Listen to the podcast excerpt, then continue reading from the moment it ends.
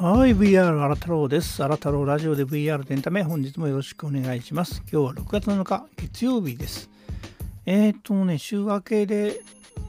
今日、まあ、晴れてはいますけどね、ちょっと曇りがかってる感じになってますけども、まあ、月曜日ですからね、天気聞いてみましょうか。今日の東京の天気は？東京では断続的に雨が降っています。気温は摂氏22度です。今日は曇り時々雨でしょう。予想最高気温は25度、予想最低気温は18度です。家族と天気予報をシェアしたい場合は、私に呼びかけてアナウンスしてと言ってください。はい、どうもありがとう。今日はなんか突然ね、シェアの話ですか。まあ、え本当本当に気まぐれなんですよね、この人ね。あ、でも雨降っているんだ。ちょっと今日、ずっと家で作業してたんで、外の様子見てなかったから雨なんですね。まあちょっとやっぱり蒸し暑いな。うん。ちょっと気をつけていきたいと思います。えー、この番組では VR やガジェットに関する様々な情報やエンタメの最新ニュースなどを取り上げております。VR エンタメに興味のある方はフォローまたはコメントいいね。そして私は YouTube でもあなたの VR ラボというチャンネルやっておりますので、そちらも登録してご覧いただければ嬉しく思います。チャンネル URL はプロフィール欄に貼っております。ということで、えー、っとですね、ちょっとね、工場を少し変えてみたんですが、もうちょっと変えるかもしれないですね。えー、なんかね、あの、VR、まあ今日月曜日なので、えー、土日いつも言,、まあ、言ってるように、あのプレスリリースとか少ないんですけど、最近これを紹介したいなっていう記事があんまりないんですよね。うん、普及期に入ってきたとも思えないんですけど、まあ今若干そういう時期なのかな。まあ、新製品もないしね、えっ、ー、と、先週かな？あの、Facebook が F8 ってデベロッパー会やってたんですけど、それもね、あんまり VR 関係じゃなくて AR ちょろっとやったぐらいでなかったんで、ニュースがあんまりないんですけど、ということで今日はね、VR 関係以外のニュースを、まあちょっとエンターテインメントによって話をしたいと思います。えー、今日はですね、えー YouTube の100日後に食われる豚が話題というふうになっておりますので、その話を取り上げたいみたいと思います。これね、なんかあの、えー、と西村博之さんのね、あのライブ、まあ割と不定期ですけど、結構月何回も、ね、半分以上やってるのかな。そこでもね、やっぱりやってるのを私は聞いてたんですけど、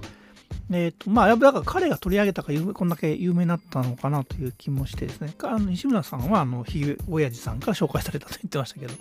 えっ、ー、とね、動画投稿の家にやってきたな、生後75日のミニ豚、ね、名前がカルビくんね、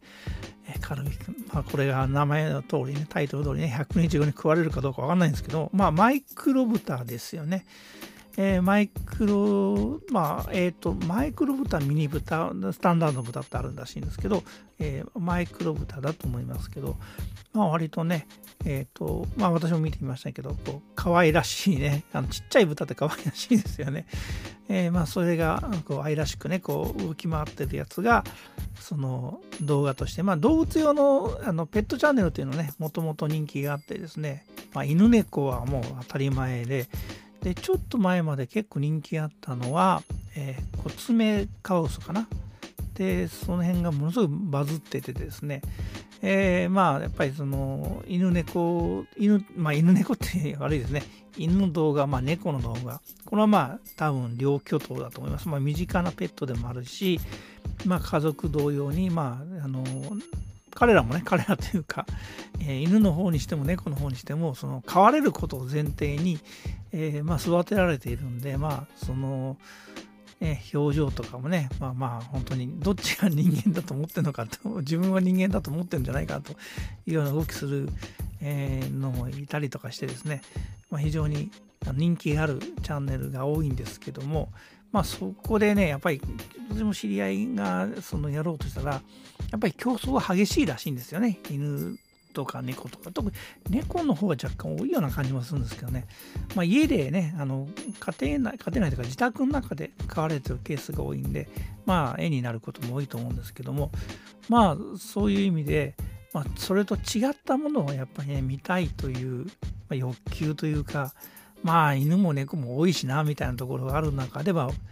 この豚これ名前の通りですね100日後に、死ぬワニというのが、まあ、バズり、この間バズ、以前ね、バズりましたけど、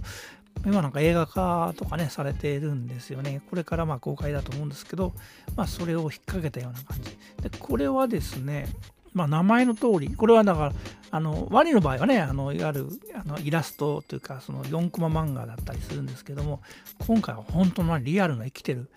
子豚ちゃんなので、えー、と100日後に本当に食われちゃうんだろうか。まあ、100日後に、えーと、結構ね、大きくなるらしいんですよ。ただね、家庭内の豚は、豚ちゃんはこう、あんまりね、食べれるほど大きくない、まあ、ギリ食べれるかなという感じらしいんですけど、まあ、そのね、何も知らずにこう無邪気にこう懐いてくる、この、えー、まあ、カルビちゃん？カル君、カル様とか言ってますけど、まあ、それの、まあ、懐けば懐くほどね、えー、っと、本当に食われちゃうんだろうかというのが、